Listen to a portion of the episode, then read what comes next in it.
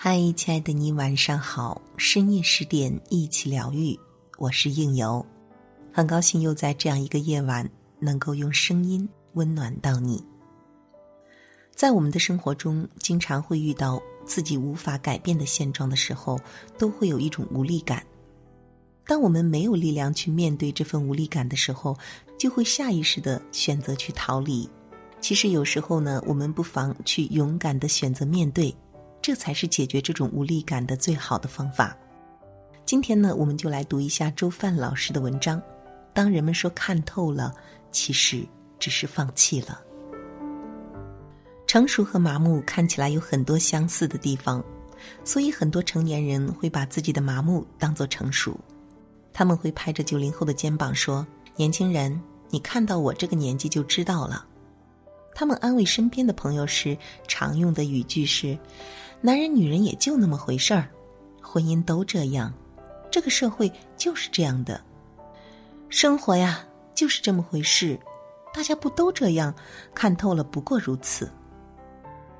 在说这些话的时候，仿佛已经参透了人生，嫣然已经是生命的大师了。当他们认为自己看透的时候，确实会有些证据，因为真的，他们的心境是波澜不惊、没有起伏的。相比起初出茅庐的咋咋呼呼、情语不定的年轻人，他们确实看上去要平和稳定一些。他们很难再感受到愤怒、痛苦、无力、悲伤和失望。这是一种潜意识的策略，为了避免那些不好的感受，而宁可把自己感受的这个功能彻底的阉割掉。所以，那些看起来的平静，并不是来自于内心的强大。而是来自于内心的封闭。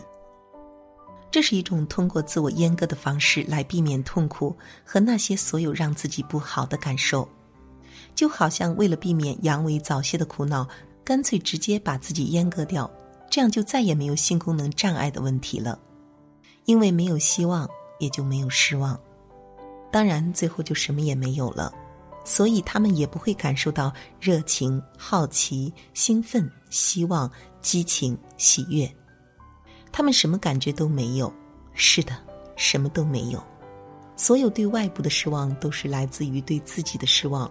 这种对自我的失望，通常是很隐蔽的，除非有足够的勇气去面对，否则很难被觉知。因为你是不可能对你有信心改变的事物愤怒的。当你有信心改变时，你会直接行动。当我们内心深处无法改变现状的无力感填满，又没有力量去面对这份无力感时，就会下意识的掩饰它。掩饰它的方式有两种：攻击或者是逃离。情感表现为愤怒或者是冷漠。电影《心灵捕手》中的威尔用的方式就是后者，总是表现的玩世不恭、无所谓、不在乎。虽然拥有无与伦比的数学天赋。可以轻易结算出最好的大学高材生都无法解答的数学难题，但是却只愿做清洁工或者建筑工人这样的工作，因为他的童年有过一些创伤，他内心有深深的自卑和无力感，但却一直不敢面对自己的这个部分，所以他一直自我放弃，躲在安全和熟悉的地方，害怕做出改变，害怕更优秀、更成功、更亲密。当威尔的女朋友邀请他一起和他去加州的时候，这是一份承诺。一旦共同走进这个承诺，关系就会更进一步、更亲密的同时，意味着更多的自己被暴露出来，好的坏的都可能被对方看到。所以，这是威尔害怕了。他说：“如果我们去了加州，一个礼拜之后，你可能会发现不喜欢我的地方了。于是我跟不爱我的人困在加州。”而他希望收回这些话，女友说：“不，我不会收回的。我希望你和我一起去。”然后威尔坚持说不能去，并使用了两个苍白无力的拒绝的理由。虽然相比威尔，这个女孩的内心有力量的多，但也不是金刚不坏之心。她有些受伤。如果你不爱我，就应该直接告诉我。然后他们开始争执起来。女友看透了他，说：“你别把你的害怕推到我的身上。”威尔说：“我怕，我怕什么？”女友说：“你怕我，怕我不爱你，但你知道吗？我也怕，但我想试试看，至少我诚实的面对。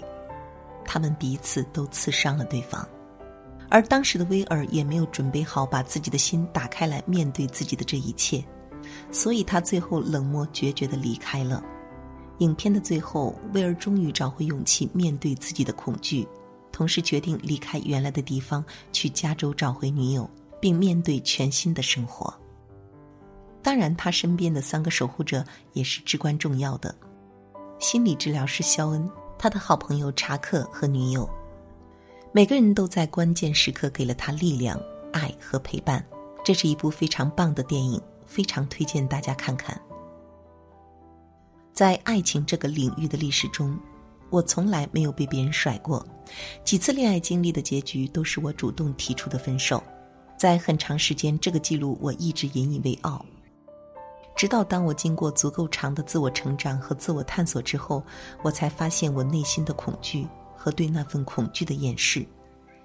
因为我内心深处非常害怕那种别人会离开我的感觉。为了避免这种被抛弃的感觉，在每段感情中，只要我感受到一点点对方的心远离我了，我就会先提出分手。目的很简单，只要在别人抛弃我之前，先抛弃对方。这样我就不用体验被别人离开的感觉了。曾经的我其实和威尔一样，都是害怕全情投入被伤害的懦夫。其实谁不会害怕呢？当面对新的未知的东西时，每个人都会害怕的，哪怕是那些看起来非常有力量的人。但勇士和懦夫最大的区别就是，勇士敢于直面自己的恐惧，而懦夫会否认和粉饰它。其实每一次逃避去直面问题，就失去了一次自我成长的机会。该面对的功课总是要面对的，根本无处可逃。你能逃到哪里去呢？虽然我在爱情领域成功避免了被抛弃的感觉，但是在工作领域却无处可逃。在二零一二年，我父亲胃癌复发，当时我的状态非常不好，公司层面也面临很多问题。而在这个时候，我唯一的联合创始人竟然跟我提出想离开公司，当时我简直五雷轰顶，心都快碎成渣了。但是过去要自我掩饰，希望表现出理智成熟的社会人格模式，马上就启动了。于是我强撑着表现得很平静，说：“如果这真的是你想清楚的，那好吧。”还摆起了老师的范儿，讲了一个关于鸭子和湖的故事。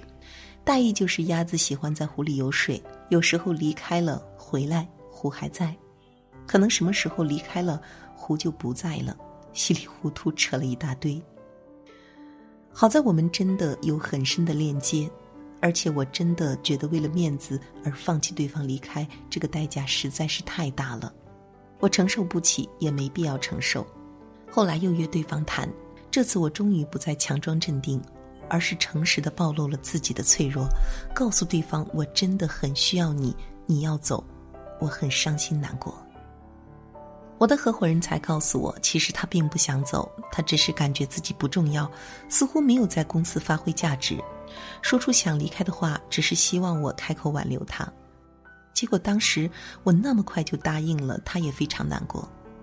很幸运我们没有分开，直到现在我们都是非常默契的事业伙伴。其实很多关系都是如此，很多时候做出那个离开的决定，都是为了向对方证明自己的坚强，证明自己可以不需要你，都是这个人的问题。他这么做是因为自私，他太不负责任。我无所谓，我不在乎他在或不在。我们表现出愤怒、攻击或冷漠、不在乎等等，以避免受到那些受伤的感觉，而真正想回避的是更深层的。藏在受伤背后的无力感和我不够好的感觉。可是我们越不敢去面对这种感觉，就越真实，我们会越恐惧它。虽然这种我不够好的感觉是一种幻觉，但是当我们不敢去面对时，它就可以控制我们。就像害怕那个你想象出来藏在衣橱里面的怪兽，虽然那怪兽是你想象出来的，但是只要你不打开柜门。那种恐惧的感觉对你来说就是真实的了。有时候，光是有勇气面对本身，就会带来巨大的突破了。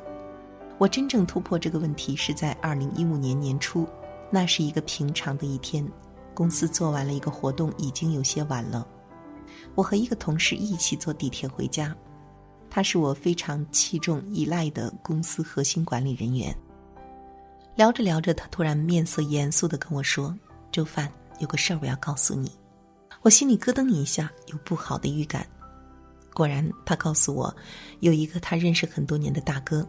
公司做得很大，有二十多年了，打算重新成立一家网络销售公司，邀请他去做总经理。新的办公地点比我们现在的公司车程少一个小时，一个钱多、职位高、离家近的新工作的邀请，这太有诱惑力了。那一刻，我的感觉糟透了，还是忐忑的，不死心的问他：“你决定了吗？”他说：“基本已经决定了。”晚上十点了。我们走在地铁站里，人很少，我能听见自己的皮鞋在冷清空旷的空间里摩擦地板发出的脚步声。我知道他离开已成定局，我的理智很清楚的知道这对他是个好机会，我应该祝福他。我可以表现的强大而得体，但我必须很诚实的面对我自己的内心，那份失落和无力的感觉是真实的存在。这次我不想再消耗能量去隐藏和伪装了。我不想再把那个熟悉的坚强的面具继续背在身上了。我必须拿出勇气，真实的面对自己。